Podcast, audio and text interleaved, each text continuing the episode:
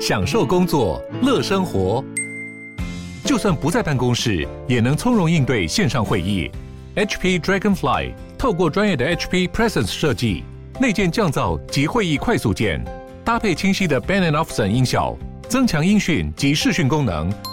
HP Dragonfly 顶级商务笔电，采用 Windows 11专业版，让您在会议中享有最佳的视觉和听觉品质。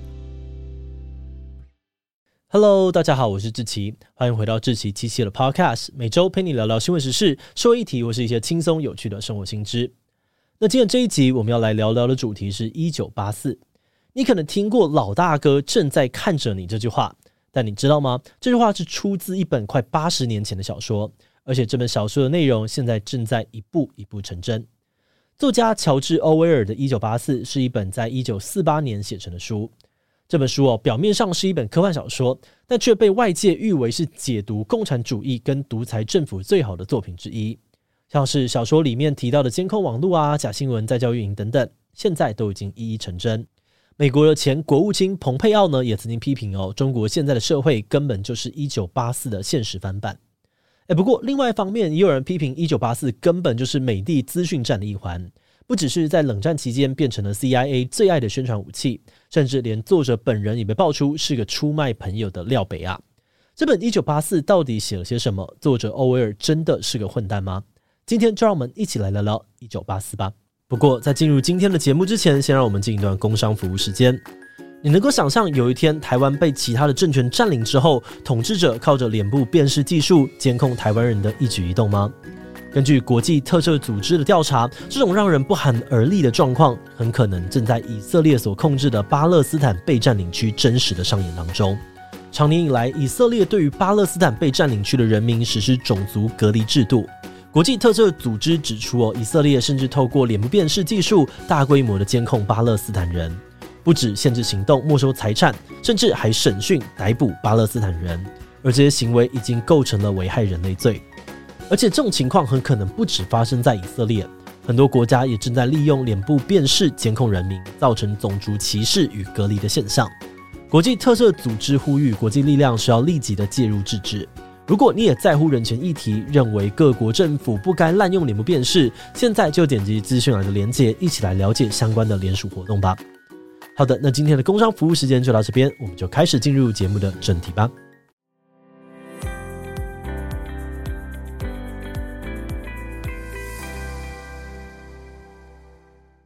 在开始谈这本书的内容之前，我们先来认识一下相关的背景故事。一九八四的作者乔治·欧威尔，本名叫做艾瑞克·布莱尔，是著名的英国作家。在欧威尔出生的时候，印度还是英国的殖民地。他的爸爸是在印度工作的小公务员，所以欧威尔呢是在英属印度出生长大的。后来到了中学，他才被送回英国接受教育，进入名校伊顿公学就读。毕业后，他到世界各地游历，做过警察、老师、记者、书店店员等等各式各样的工作。而在这个过程当中，他认识了不少跟他不同背景的人，对身无分文的底层民众越来越同情，也开始接触到军富啊、共产的左翼思想。一九三六年，西班牙的内战爆发，当时得到苏联支持的左翼共和派和得到了纳粹支持的国民军打得不可开交。欧威尔奋不顾身地加入了国际义勇军，帮忙共和派去对抗国民军。这段时间里面，他还被狙击手射中脖子，差点战死沙场。不过，在这场战斗当中呢，他却发现了共产党派系之间的内斗还有抹黑，一点都不输给法西斯，这让他对于共产主义产生了很大的幻灭。于是，他开始用书写的方式，大力的去批判。欧威尔最有名的代表作，就是用动物寓言写成的小说《动物农庄》，还有我们今天要谈的这本科幻小说《一九八四》。《一九八四》这本书哦，其实是在一九四八年写成的。内容幻想了几十年后的世界会变成什么样的样子。那在这个故事里面的地球呢，被三个超级大强国所统治。小说主角温斯顿就住在其中一个大洋国里面。大洋国是一个集权统治国家哦，被一个叫做老大哥的人和他领导的党完全控制。这个社会里面呢，到处都是一种叫做电幕的东西，它有点像是电视哦，会一直去播放党国宣传，去洗脑人民，同时也会去监控、窃听人民的一举一动。但这种外在的控制其实还不是最可怕的。老大哥还另外发明了一套思想控制的手段，而其中最有名的是所谓的新语，也就是新的语言。新语是大洋国自己发明的语言，他们会一直去消灭他们觉得不好的词汇。比如说呢，所有用来批评老大哥的词汇都会被消失。你不能够说坏，只能够说不好。某个得罪政府的人被谋杀了，你不能说这是被暗杀，只能说他被非人类了。那透过不停去消灭词汇哦，人的思考范围也就越来越少，党就可以更好的控制民众们的思维。而在各种新语里面，最重要的是一个叫做双重思想的东西。双重思想呢，是老大哥要求每个人都要学会的思考方法。它的核心概念是，人要能够否定现实，去接受两种自相矛盾的概念。比方说呢，老大哥会一直告诉民众，战争就是和平，自由就是奴役，无知就是力量，甚至连最生存层面的需求，像是食物分配变少了，人民也要相信是好事一件。另外呢，人们甚至哦要学会篡改自己的记忆。比如呢，某个人呢，昨天还是老大哥的亲信，但今天老大哥说他是坏人，那大家就要马上更正自己的记忆，相信这个人呢，从以前到现在都是大坏蛋。老大哥是不可能会看错人的。好的，那说完了故事的世界观设定哦，我们再回到主角温斯顿。书里面的温斯顿就是一个专门去篡改历史跟新闻报道的公务员，他在一个叫做真理部的部门上班，工作内容就是帮老大哥捏造各式各样的谎言。但是温斯顿私底下呢，其实对这个社会还有老大哥都非常不满，会偷偷的写日记发泄。温斯顿认为，想要反抗党最好的力量，就是透过最原始的人性，也就是在爱情啊、欲望、友情里面找到反抗的力量。像是他就违反了党的禁爱令，跟自己的同事茱莉亚发展出了一段秘密的恋情。而在跟女友瑟瑟的同时，温斯顿想要反抗老大哥的决心也越来越坚定。后来这个念头被他的上司欧布莱恩发现。不过，欧布莱恩并没有举报温斯顿，他表示自己是秘密反抗组织兄弟会的成员，还给温斯顿一本揭露党内部真相的书，鼓励温斯顿加入他们。没有被揭发，甚至还找到知己的温斯顿，当然觉得非常快乐。但是没有想到呢，欧布莱恩其实是思想警察派来的间谍，后来设局逮捕了温斯顿跟茱莉亚。而在警察的严刑拷打之下，温斯顿很快就认罪，甚至也把茱莉亚招了出来。但更可怕的是，欧布莱恩表示，党不只是要他们口头上面认罪，还要透过再教育呢，去彻底的改造这些叛乱分子。他温斯顿放弃所有的自由意志、爱情、亲情，打从心里只爱老大哥。小说最后的杀手锏是一零一号房，你们会使用各种你最恐惧的东西去对付你，像是温斯顿最害怕的是老鼠，他们就在他的头上装了一个笼子，威胁要放老鼠去咬他。而最后，温斯顿在极度的恐惧之下完全崩溃，喊着要老鼠去咬茱莉亚，背叛了属于他的爱情。小说的最后呢，像是行尸走肉一般的温斯顿表示，一切都很好，斗争已经结束了，他战胜了自己，他热爱老大哥。一九八四这本书在出版之后，得到了非常多读者啊，还有专家的好评，认为这本书用非常精彩又深刻的方式，揭露了极权政府的统治手法。那虽然作者欧威尔本人呢，在小说出版的两年后就过世。但这本书带来的效应持续的发酵，在全世界卖出了超过三千万本，翻译成了六十多种语言。而另外呢，小说里面发明的像思想警察啊、老大哥、二加二等于五等等的用词，也已经成为了大众文化的一部分。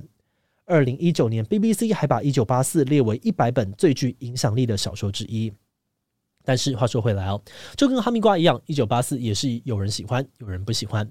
批评者认为呢，这本书的结局太过的消极悲观哦，没有提供任何的希望给读者，甚至还有人批评说，这本书完全就是在丑化共产主义，制造刻板印象，是政治宣传而不是文学作品。嗯，那这样的说法也不是完全没有道理，因为大家后来发现，美国 CIA 确实跟这本书有关系。在冷战前后，以美国 CIA 为首的阵营，其实有一套非常完整的意识形态战争计划，有点像是今天的资讯战。那他们其中一个关键的战略就是透过文学作品去宣传反共思想，而欧威尔的作品呢，就是 CIA 最爱用的宣传武器之一。在欧威尔过世不久之后呢，美国 CIA 跟英国外交部的秘密宣传部门砸重本呢，把《动物农庄》还有《一九八四》改编成电影。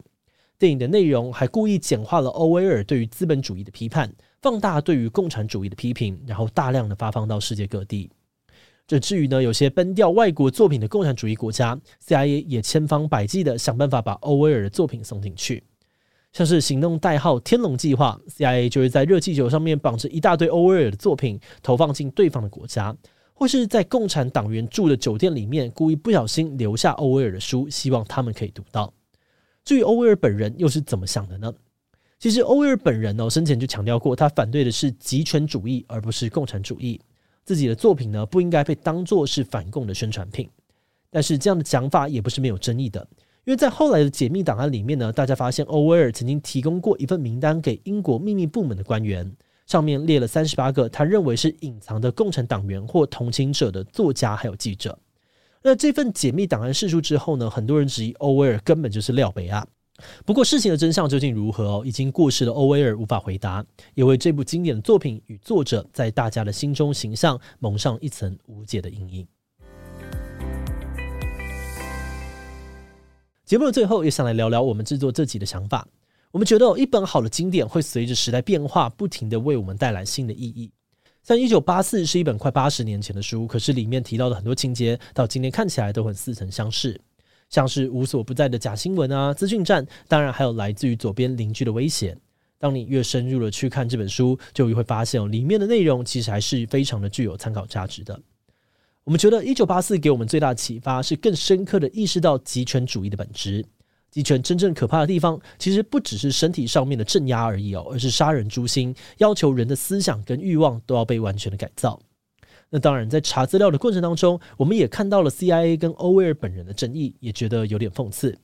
不过，我们认为哦，这并不代表我们就要完全放弃这本作品的价值。相反的，这或许是在提醒读者们不要太过神化这种所谓的经典作品跟大作家。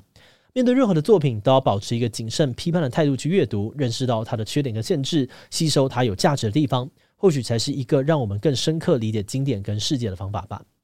好的，那我们今天关于一九八四的介绍就先到这边。如果你喜欢我们的内容，可以按下最终订阅。如果是对于这集一九八四对我们的 Podcast 节目，或者我个人有任何的疑问跟回馈，也都非常的欢迎你在 Apple Podcast 上面的下午请留言哦。那今天节目就到这边，我们就下集再见喽，拜拜。